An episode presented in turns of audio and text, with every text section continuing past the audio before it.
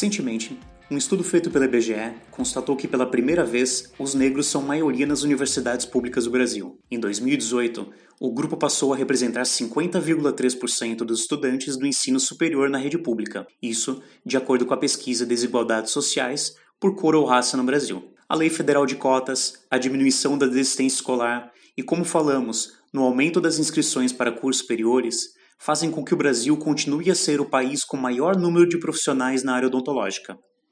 Talvez você possa encarar isso como uma boa notícia. E de certa forma, é mesmo. Essa mudança ela é um reflexo das políticas públicas que proporcionaram acesso da população preta na rede de ensino e também pelas mobilizações sociais e políticas públicas direcionadas. Mas ainda há muito que melhorar, visto que os negros ainda permanecem subrepresentados, pois correspondem atualmente a 55,8% da população brasileira e sofrem com racismo estruturado, enraizado pelas diversas gerações anteriores ao mundo que atualmente vivemos. Meu nome é César Palladini, marketing de conteúdo na Dental Cremer, e hoje a gente vai falar sobre a representatividade negra no mundo da odontologia. Com a participação do Caio Albuquerque, advogado e líder do coletivo Preto no Preto dentro da Resultados Digitais, vamos abrir um espaço saudável para uma discussão tão necessária nos dias de hoje. E para dar ainda mais voz ao nosso podcast, também está com a gente o Dr. Otávio Ribeiro, especializado na área de implantodontia em São Paulo, e a doutora Renata da Rosa, cirurgiã dentista Dental Black, uma clínica de Florianópolis com foco na população negra e LGBTQI. Caio, seja bem-vindo ao Da Boca para Fora. Hoje, quem comanda o papo é você. Eu sou o Caio Albuquerque, eu sou advogado, como o César falou, trabalho na Resultados Digitais. Ali é, nós temos um coletivo de pessoas negras. Esse coletivo ele tem atuado principalmente na no networking de pessoas negras de tecnologia, que eu imagino que seja parecido com a odontologia no sentido de é, termos poucas, pouca representatividade, né? Então, é, a gente vive isso e a nossa busca agora é primeiro, é unir as pessoas negras para que elas se vejam nesses espaços cada vez mais, abrir caminho, dar acesso, e eu tenho certeza que essa também é a visão da doutora Renata, do doutor Otávio. É, é um prazer imenso falar com vocês, é muito importante para a gente é, abrir caminhos, é, mostrar que existe o acesso. É, nesse momento que a gente está vivendo agora, a gente perdeu o nosso Pantera Negra, e aí é uma das coisas que as pessoas estão falando é o quanto ele representou para a gente, né? Assim como ele, cada um de nós em nossos espaços também temos a nossa maneira de representar, né? Então, sa saber que vocês estão nos representando nesses espaços é muito gratificante. É a minha gratidão a todos vocês. É, eu vou começar aqui com a doutora Renata. É, doutora Renata, a gente tem aqui uma primeira dúvida que eu acho que abre espaço para a maioria das discussões que a gente vai puxar aqui. Vocês acham que a, a falta de representatividade de pessoas negras na odontologia acaba afetando a busca dessas pessoas por esse espaço? Sim, é que assim, a gente não, na universidade somos poucos ainda, né? A gente não se vê na universidade, porque com a lei de cotas, no início foram cinco vagas, em 2008, e depois ampliou-se para 10 vagas, né?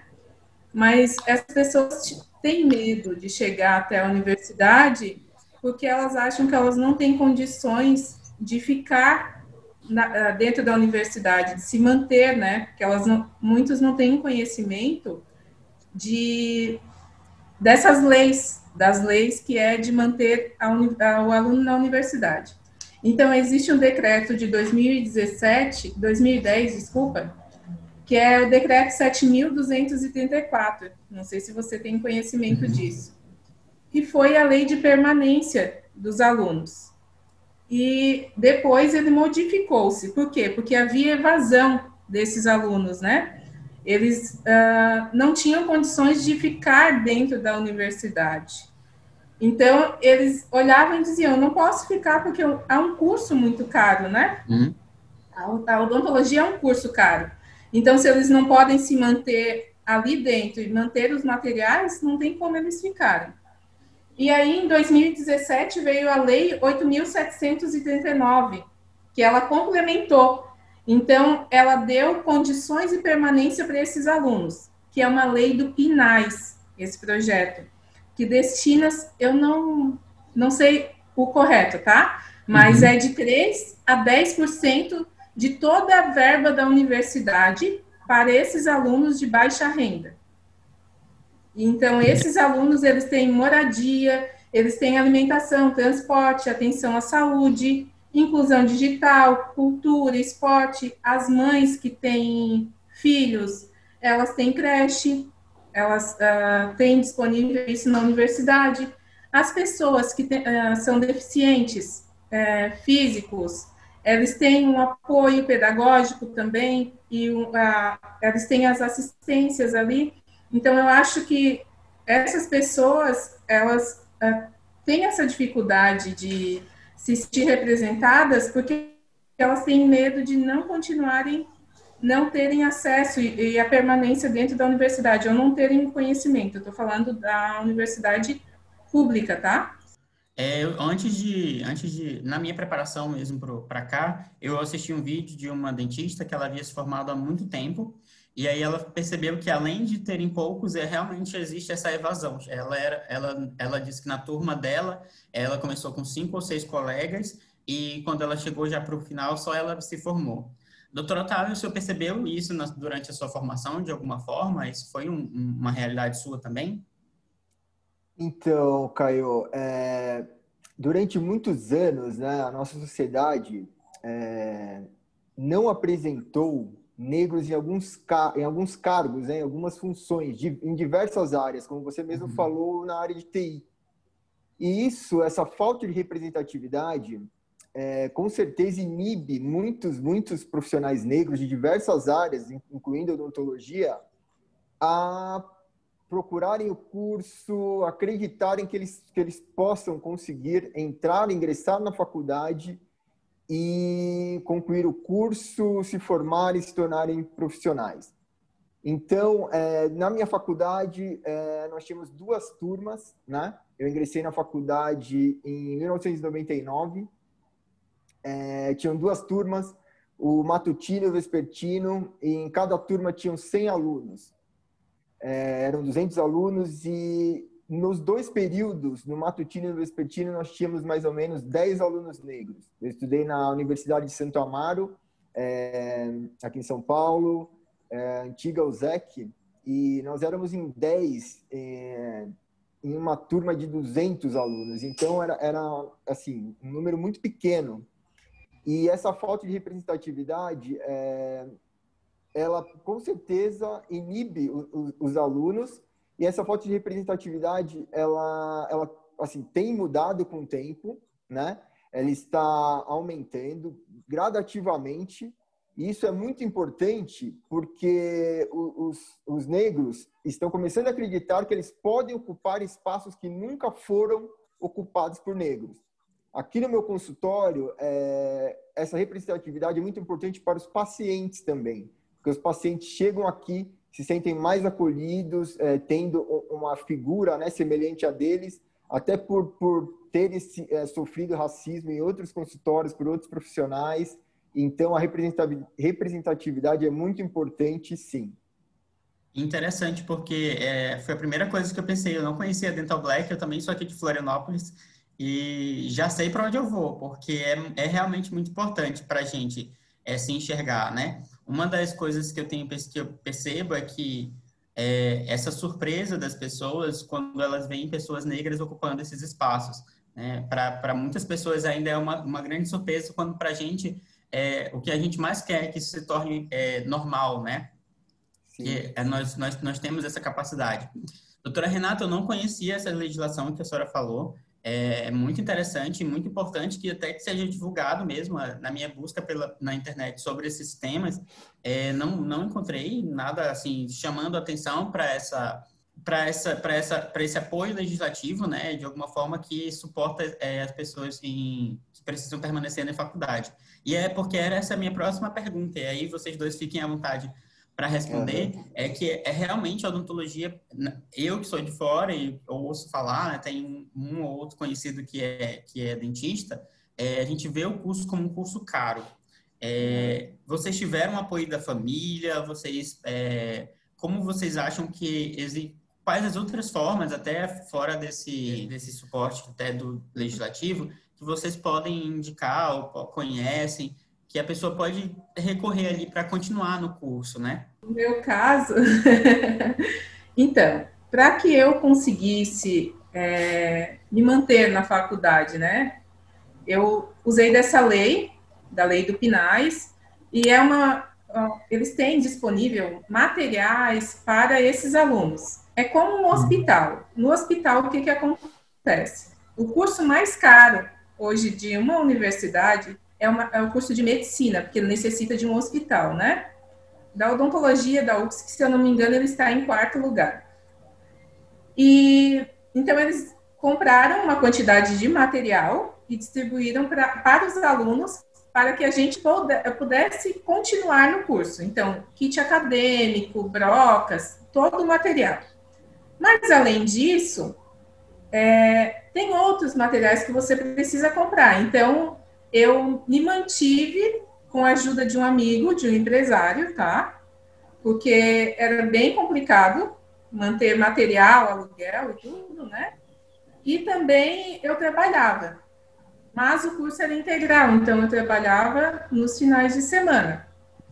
E eu não desistia. Quando eu precisava de material, eu buscava essa lei. Tudo eu usei essa lei porque eu estudei na UFSC, então, Universidade uhum. Me dava essa assistência, tá? E foi assim que eu consegui me formar, com a ajuda de um amigo, que foi um uhum. anjo para mim, mas muitos não têm esse anjo na vida, né? Que pode ajudar a gente e usando do que era de, meu de direito, que era buscando essa lei e conseguindo os materiais. E não só para mim eu fiz isso, tá? Eu uhum. fiz isso para vários outros colegas também. Muito interessante mesmo. Doutor Otávio, você passou por alguma dessas situações é, onde o material é, era mais inacessível? Existe alguma outra coisa que o senhor pode dar como dica que pode ajudar é, estudantes que sonham ainda em começar essa carreira? Então, eu tive a oportunidade de, de cursar né, minha faculdade com, com o auxílio dos meus pais. Então, é, mas isso não me, não me é, deixou longe de realidades como a, a da doutora Renata, de amigos que na época eles utilizaram um programa que eu não me lembro o nome, mas que você cursava a faculdade e pagava a faculdade depois que você se formava. Uhum. E o que eu acredito é que, que vai fazer a diferença para mudarmos esse cenário é que as escolas públicas é, façam um programa de ensino de qualidade para que as pessoas que frequentam a escola pública tenham condições de entrar nas faculdades, não apenas por, por, por projetos, através de, de, dos auxílios dessas leis né, que existem, mas de maneira natural pelo, pelo vestibular. Então, uma escola de base, eu acho que é a melhor coisa para mudar esse cenário, porque hoje em dia o que acontece no Brasil? As, as universidades públicas, elas, as pessoas que têm acesso às universidades públicas são as pessoas que conseguiram pagar o ensino básico. E isso deveria ser o inverso, porque nos Estados Unidos é, é, é, o inverso. No a high school você paga, que é o ensino, o ensino básico, né, o ensino médio, e a faculdade ela é, ela é cobrada. Porque chega na faculdade a pessoa já, já mais adulta, consegue trabalhar, consegue, consegue ter mais meios de pagar a sua faculdade. E aqui é o inverso. Então, acho que o ensino básico é o primeiro passo para nós mudarmos essa realidade, para conseguirmos ter o, o, o ingresso né, de, de, mais profissionais é, negros de baixa renda no ensino superior. Muito interessante. É, sabe o que eu fiquei pensando aqui agora, a gente voltando ali para a representatividade, é, vocês tiveram professores negros?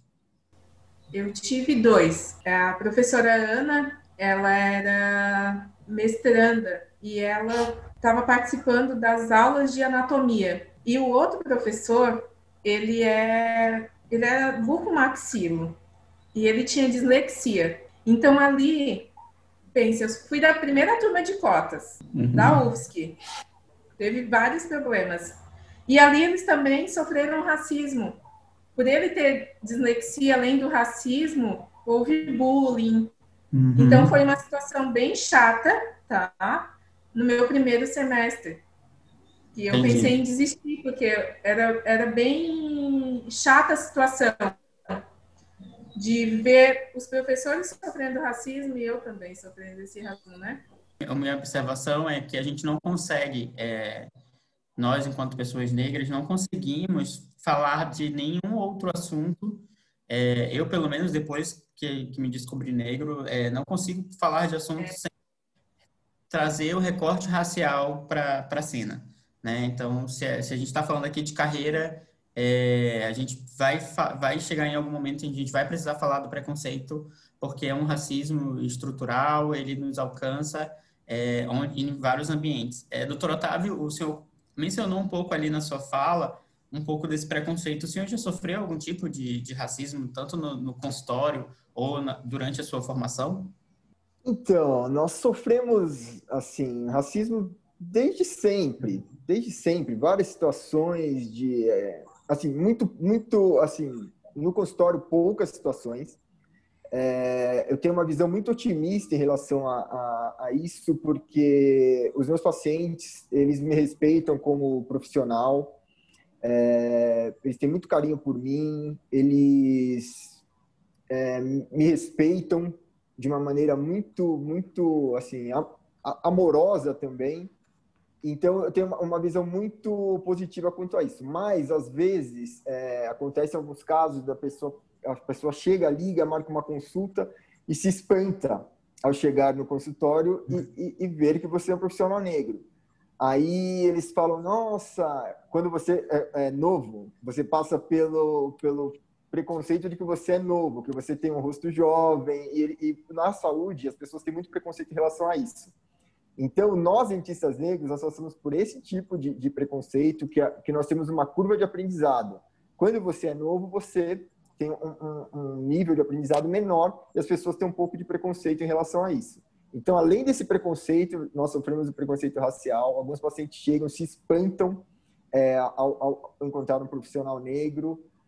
É, em várias outras situações, é, às vezes você sai com um jaleco, a pessoa pergunta, não, não desmerecendo outras profissões, você é protético? Ou você sai com uma caixinha de com uma prótese dentária, você é protético? Eles nunca é o racismo estrutural que você acabou de comentar. Eles nunca é, imaginam o negro em uma posição superior. Eles sempre a primeira coisa que eles pensam é a, a, a na, na escala que o negro ocupa o cargo inferior, não desmerecendo que todo trabalho é justo. Sim, sim. É, Mas eles batem o olho, não. Ele não é dentista, ele é protético, ele não é médico, ele é enfermeiro.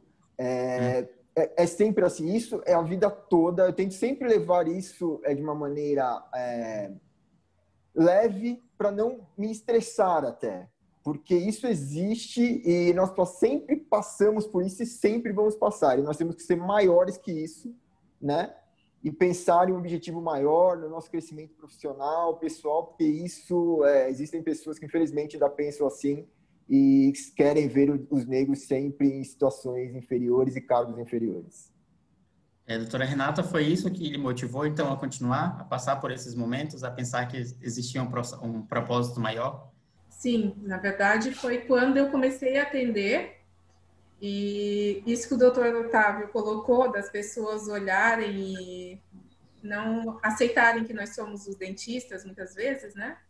É, e ver que esses pacientes que chegavam até mim eram pacientes uh, pretos que tinham sofrido muitas dores. Eles me relatavam uhum. que sentavam na cadeira do dentista, o dentista dizia assim, ó, ah, você é forte, você é preto, é, se a pessoa era LGBT, eles comentavam algo de nesse cunho assim preconceituoso. Então, isso fez com que eu olhasse para, para os meus pacientes, né, que a maioria começou a ser os pretos e LGBTs. Eu falei, por que não abrir uma clínica para atender essas pessoas e atender elas, eu fazer um atendimento humanizado, que é o que eu faço, uhum. né? Uhum. E essas pessoas, elas se sentem muito bem quando elas chegam aqui, porque elas são tratadas como seres humanos, não é apenas uma boca, é um ser como um todo, né? Que a gente, que tem que ser assim, esse tratamento das pessoas. É, essa clínica, ela funciona todos os dias, foi, foi criada pela senhora, tem outras pessoas que trabalham aí? É, essa clínica, ela funciona todos os dias, foi um sonho que eu tive, né?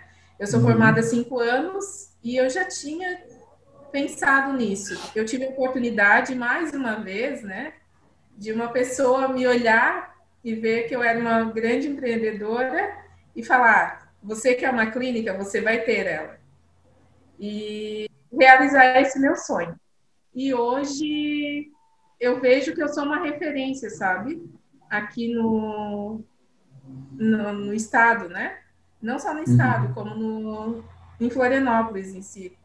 Legal, era, eu, eu gosto quando o papo flui, que era justamente aí que eu ia chegar. É, queria que vocês falassem de vocês, né? O que, que vocês fazem. É, querendo ou não, o nosso público aqui são dentistas, são pessoas que entendem. Então, qual é o diferencial de vocês? Como é, as pessoas negras que vão olhar para vocês? É, a, a, doutora Renata acabou de falar que ela é, é, abriu uma clínica que é referência em Florianópolis. Doutor Otávio, a sua especialidade, eu abri ali rapidinho o seu Instagram, vi que você sempre está ali publicando algum conteúdo sobre. Então, eu sou implantodontista, né? Eu me, me formei aqui em São Paulo. É, eu fiz a faculdade e meus pais chegaram e falaram para mim, Otávio, agora é com você.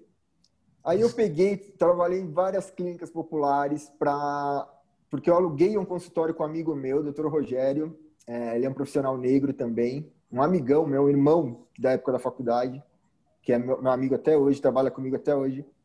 E nós alugamos um consultório, eu trabalhava em outros lugares, tudo que eu ganhava era para pagar o aluguel do, do consultório que nós alugávamos e para pagar os meus cursos. Com isso, eu fui né, devagarzinho é, crescendo, minha carreira foi evoluindo e eu sou hoje implantodontista. E eu tenho muita, muita honra, assim, por receber indicação de vários amigos meus da época da faculdade. Eu tenho muitos colegas dentistas que encaminham os pais deles aqui para tratar comigo. Eu faço implante neles, faço a parte de estética, eles indicam pacientes para mim. Então, é, eu me sinto muito honrado e muito feliz por também, é, na minha geração, na minha turma, ser, ser uma referência, posso ser considerado uma referência hoje em implantes é, após muito estudo, muito trabalho, é, eu estava falando com a, com a Renata que nós matamos um leão por dia, às vezes dois, três, porque a nossa profissão é uma profissão muito, muito delicada, de muita concentração e muita responsabilidade.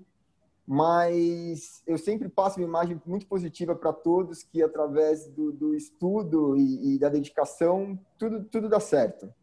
Então, eu estou é, na odontologia desde 2001. Eu era auxiliar odontológica antes de ser dentista. E ali eu tive todo o conhecimento de um consultório, eu administrava um consultório, né? Então, para mim, não foi muito difícil conseguir ter a minha própria clínica, porque eu já sabia o que, que era uma gestão. Mas teve o diferencial é, de você tratar o paciente como um todo. É, o que eu acredito nisso foi a minha formação de técnica em enfermagem e de e no hospital a gente tem que tratar o paciente como um todo, né? Então eu trouxe isso para odontologia e eu faço também um atendimento multidisciplinar, né, com outros colegas, o atendimento psicológico, de osteopatia, que as pessoas elas têm que conhecer o próprio corpo, né? Muitas vezes a gente tem esse desconhecimento, a gente olha e diz assim, é só um dente. Mas não, para mim, a boca é uma das partes mais importantes e íntimas do teu corpo.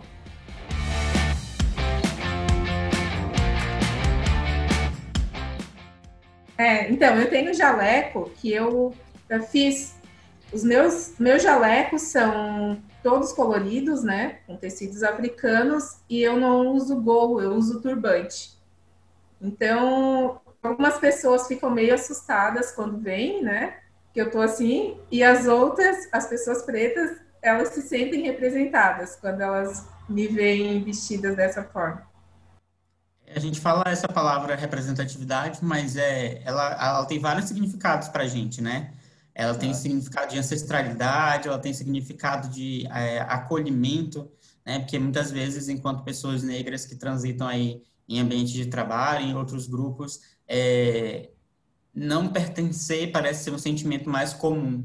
E aí, quando a gente encontra pessoas iguais, esse uhum. pertencimento, esse acolhimento, ele, ele a, a, acontece, né? Eu vou contar uma experiência para vocês ali na Resultados Digitais. Nós fizemos um encontro de pessoas negras, que é o que a gente chama de Black Talks. E foram 58, 59 pessoas, algo nesse, nesse, nesse nível. E aí a gente começou a fazer uma introdução. Foi um chororô, porque eram uhum. tantas pessoas negras reunidas num, num, único lugar e cada um queria contar a sua história.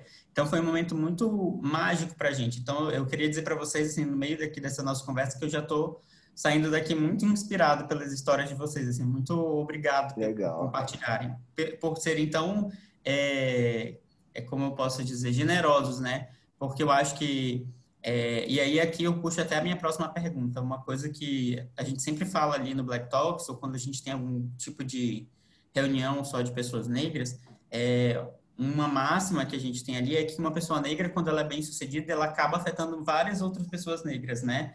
é, muitas vezes isso até começa na família, ele leva a família para, é, acaba levando a família, né? É o que é diferente de, muito, de muitas pessoas brancas, que cada um conseguiu o seu ali o seu espaço justamente por causa do racismo estrutural. E então uma pessoa branca que é bem-sucedida, ela não necessariamente vai carregar os pais, vai carregar os irmãos, né? Que é diferente da pessoa negra. Ela vai quase sempre ter algum tipo de, de influência nesse nesse ponto. Vocês concordam com essa afirmativa? Isso é verdade na vida de vocês ou alguém próximo de vocês? Eu concordo, Caio. Eu acredito que um é, familiar, um integrante de uma família né, negro que seja bem sucedido, ele interfere tanto materialmente na vida dessas pessoas que estão ao redor dele, quanto psicologicamente ele vai ajudar essa, essas pessoas é, com, com, o dinheiro, pagando um curso, né? alguma coisa na, na, educação, até em momentos de lazer, e mas ela vai ser uma referência para essa família. Ela vai dar exemplos positivos para essa família, ela vai motivar essa família. É, as pessoas que estão ao redor de, de, dessa pessoa vai acreditar que eles podem chegar lá também que eles podem estar em espaços que eles nunca estiveram. E cada vez mais eu estou vendo isso, Caio e Renata. Aqui no meu consultório eu tenho é, atendido cada vez mais pacientes negros. E eu tenho conhecido pessoas incríveis, fantásticas, com cada história assim de vidas, de, vida, de vidas lindas.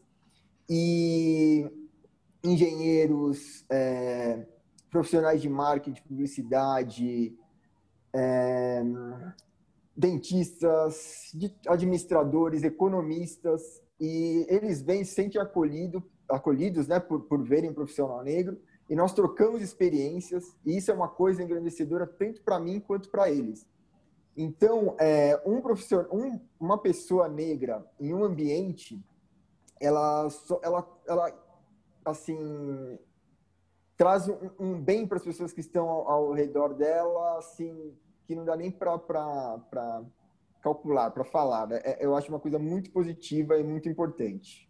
Sim, é, eu, por exemplo, complementando né, a fala do doutor Otávio, eu, a maioria dos meus pacientes, 90% dos meus pacientes são negros, tá?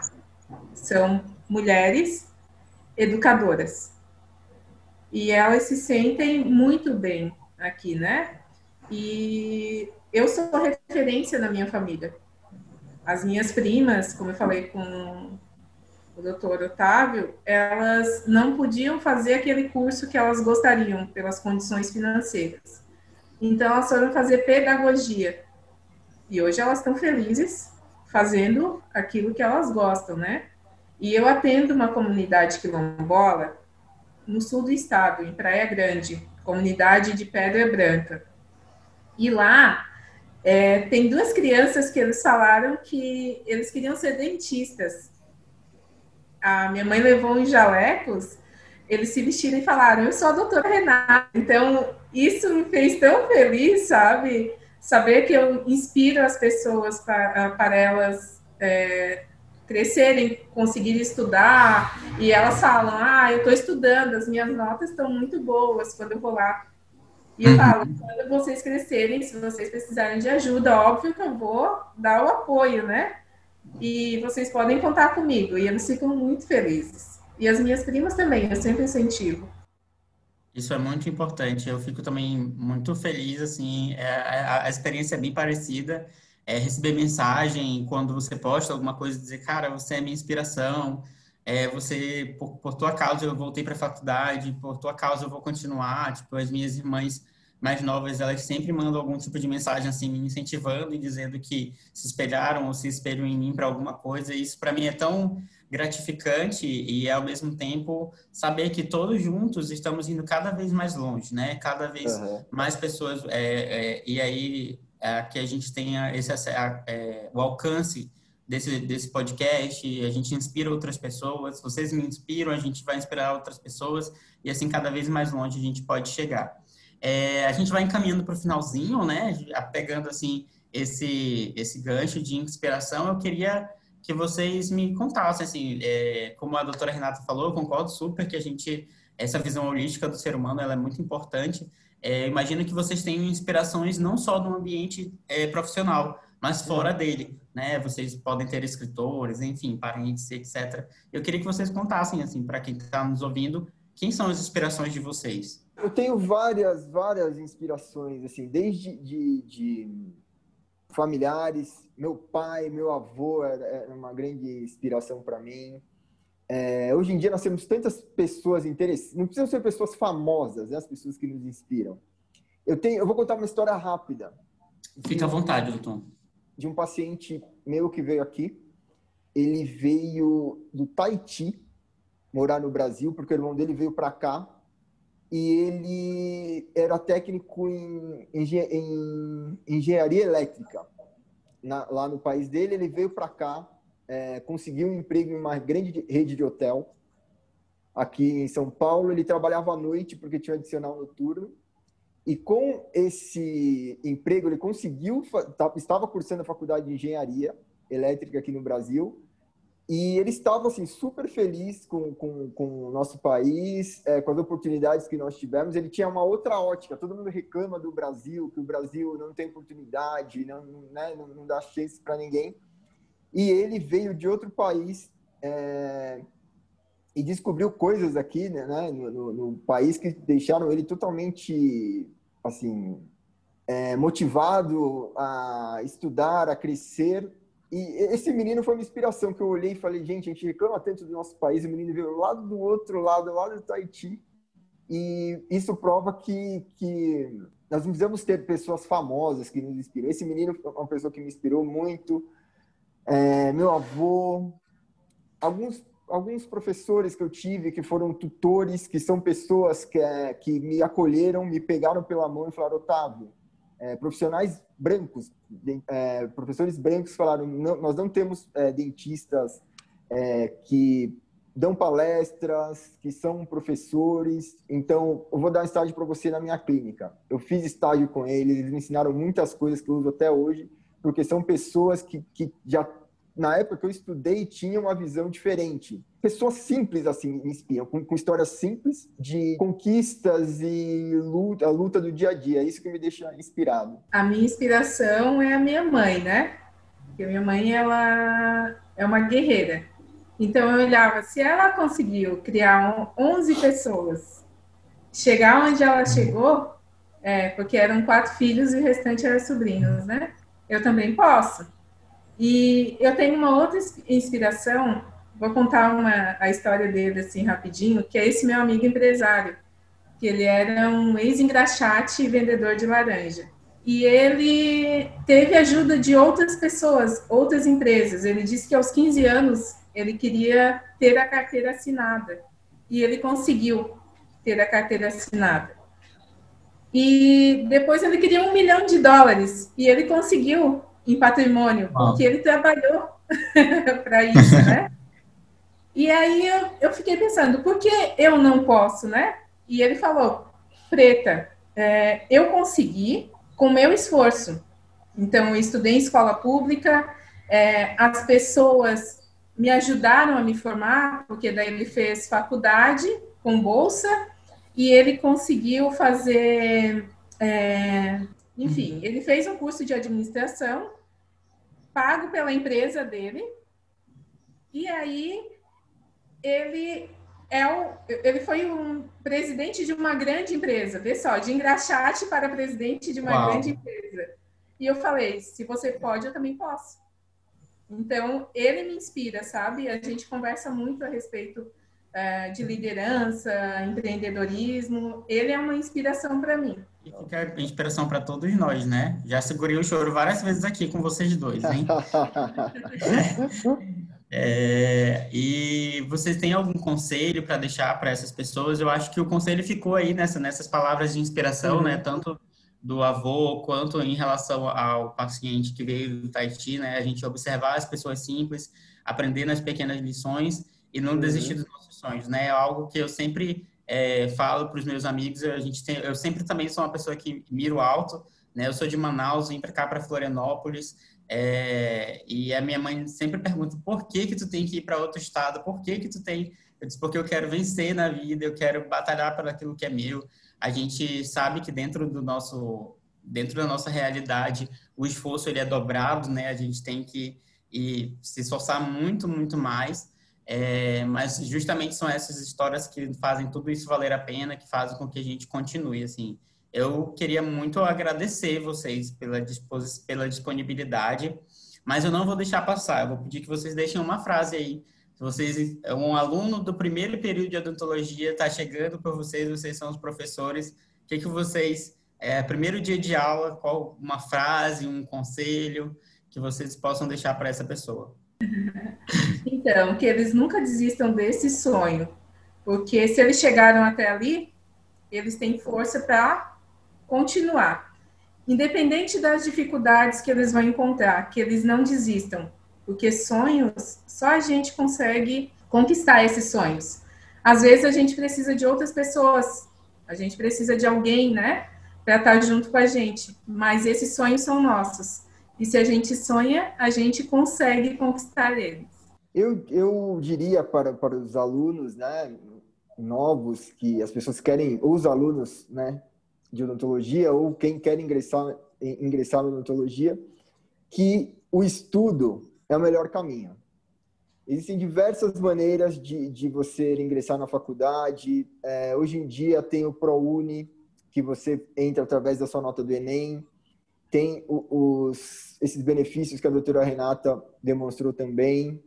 É, e para não desistir do seu sonho, Existem diversas maneiras de estudar, estude sempre, estude bastante. Hoje em dia a internet tem muitos vídeos no YouTube, é, muitos profissionais que dão aulas, palestras e conteúdos gratuitos que nós temos para você é, se tornar um profissional melhor, sempre estudar, como a doutora Renata falou, para olhar o, o, o, paciente como um todo, né? com, uma, com um tratamento humanizado, porque o bom profissional de qualquer área, ele não, ele não deve, ele não pode ser bom só na área dele. São diversos fatores, uma somatória de fatores que fazem um profissional ser bom. Um dentista, hoje em dia, para ele ser um profissional bom, ele tem que ser profissionalmente, tecnicamente, é obrigação dele ser bom. Ele tem que ser bom administrador, ele tem que ser bom em marketing, ele tem que ser bom com pessoas, ele tem que ser bom em vários fatores. Então, para estudar, muito e não apenas a parte técnica da sua área. Estudar, assim, pesquisar sobre tudo, tem que saber um pouco de tudo. É esse o conselho que eu dou. Que legal, muito obrigado. Eu imagino que, assim que a gente, mesmo tendo vários dentistas ouvindo esse podcast, a, o que a gente, e a gente acabou focando em, um pouco também em, na parte acadêmica, mas é porque é lá que tudo começa, né? É, na, é justamente é nesse ambi ambiente de faculdade onde tudo começa. E aí eu imagino que fica aqui até o espaço para, quem sabe, em outro momento voltarmos e falarmos sobre como essa representatividade pode ser vista pode ser melhor exercida nos consultórios, nas contratações dos colegas, nas indicações dos colegas, né? Uhum. Eu acho que indicar um profissional negro é combater o racismo estrutural, trazer um, é, contratar estagiários negros é combater o racismo estrutural. E aqui na RD, e o que eu falo constantemente nas nossas redes é que é, o, o, movimento antirracista ele precisa ser intencional, então, intencionalmente contratar esses estagiários, intencionalmente compartilhar esse conteúdo, intencionalmente dar espaço para vozes negras nesses ambientes acadêmicos e, e profissionais de odontologia, nos congressos, é, em vários outros âmbitos, isso também é ser antirracista. Né? Isso uhum. é também é, cooperar para que haja diversidade na, no mundo da odontologia, assim como a gente busca essa diversidade em todos os ambientes. Pode falar, doutora Renata. É, eu, aqui a gente tem na clínica o movimento Black Money, né? Uhum. Então, um indica o outro para que esse dinheiro gire entre a gente, né? Então, é muito legal. Por isso que eu tenho muitos pacientes negros, porque o movimento Black Money faz é, essa conexão. E eu acho que até você conhece é, sim, sim. A Rina Silva, que uhum. ela é minha paciente. Olha que legal. São Paulo, eu E aí eu participo desse movimento. Isso é, é, é, importantíssimo. Eu também, também participo. A gente, ela é nossa, uma das nossas mentoras ali. Ela esteve com a gente no último Black Talks, falando justamente sobre carreira e dinheiro. Ela é maravilhosa. É, e é isso. É, eu queria então convidar aqui o César para finalizar e, mas agradecer a cada um de vocês, doutora Renata, doutor Otávio, pela. Obrigado. Pela, por tudo, de verdade. Foi, foi para mim muito enriquecedor participar. Estou muito grato por ter sido escolhido para mediar esse, esse bate-papo. Obrigado. É, fico muito feliz também por essa oportunidade de poder falar um pouquinho, né, sobre, sobre falarmos, né, Renata, da nossa história, é, um pouco das nossas experiências. E só uma coisa que eu gostaria de falar rápido, que eu e a Renata nós fazemos parte de um grupo que se chama UNOP, que é a União Nacional dos, dos Odontólogos Pretos, né? Uhum. E nós temos um grupo de 200 pessoas no qual nós trocamos é, experiências, informações, indicações e estamos buscando alguns projetos sociais e essa união é muito importante para o crescimento da, da odontologia né, entre os negros, entre os dentistas negros, né? Legal. Você pode, por favor, soletrar a sílaba da, da, da, da União? União Nacional da Odontologia Preta. Ah, legal. Que, então aí a pessoa que, que ainda não é associada, ela pode se associar e cooperar com vocês. Esse é um grupo que é apenas de, de convidados, né? Tem que ser uhum. é, por indicação. Um dentista ah. indica o outro. Ah, legal. Pode falar. Tem temos o da saúde também, né? Que os dentistas, uh, médicos, nutricionistas, eles podem estar fazendo o cadastro no site da Afro Saúde. Afro Saúde. Isso. Tá bem, ótimo, bom saber que existe essa, essa quantidade toda de pessoas aí já unidas por uma causa. Muito obrigado novamente, viu? Obrigado, obrigada. Eu só tenho a agradecer a vocês, ah, como eu falei no, no, início desse, dessa gravação, né, pela, pela disposição de vocês participarem dessa conversa, é, pela seriedade desse assunto que é tão importante nos dias de hoje, né, e que através desse podcast, desse episódio aqui, a gente consiga realmente é, fazer com que outras pessoas comecem a abrir mais espaço para esse tipo de discussão saudável que a gente está tendo aqui. A gente uhum. adentrou em é, em várias áreas da, da representatividade, né? não apenas na questão, que, é, na questão apenas da cor, mas a gente falou de programas do governo que poderiam ser melhor analisados, melhor avisados, né, para que uh, possam disponibilizar mais oportunidades para as pessoas, para as pessoas de cor, para as pessoas mais carentes também que a gente tem no, no Brasil, né?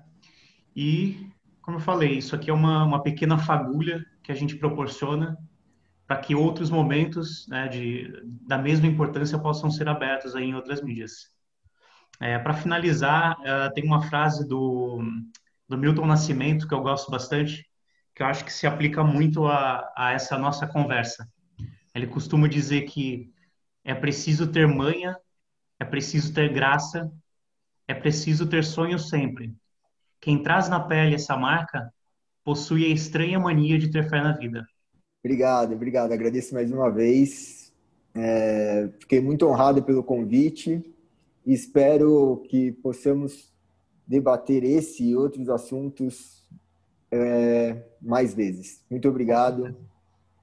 Agradeço muito a vocês. Com certeza. Eu que agradeço a, a oportunidade de estar aqui com vocês nesse momento. Muito obrigada, César. Agradeço a oportunidade mesmo. Fiquei muito feliz.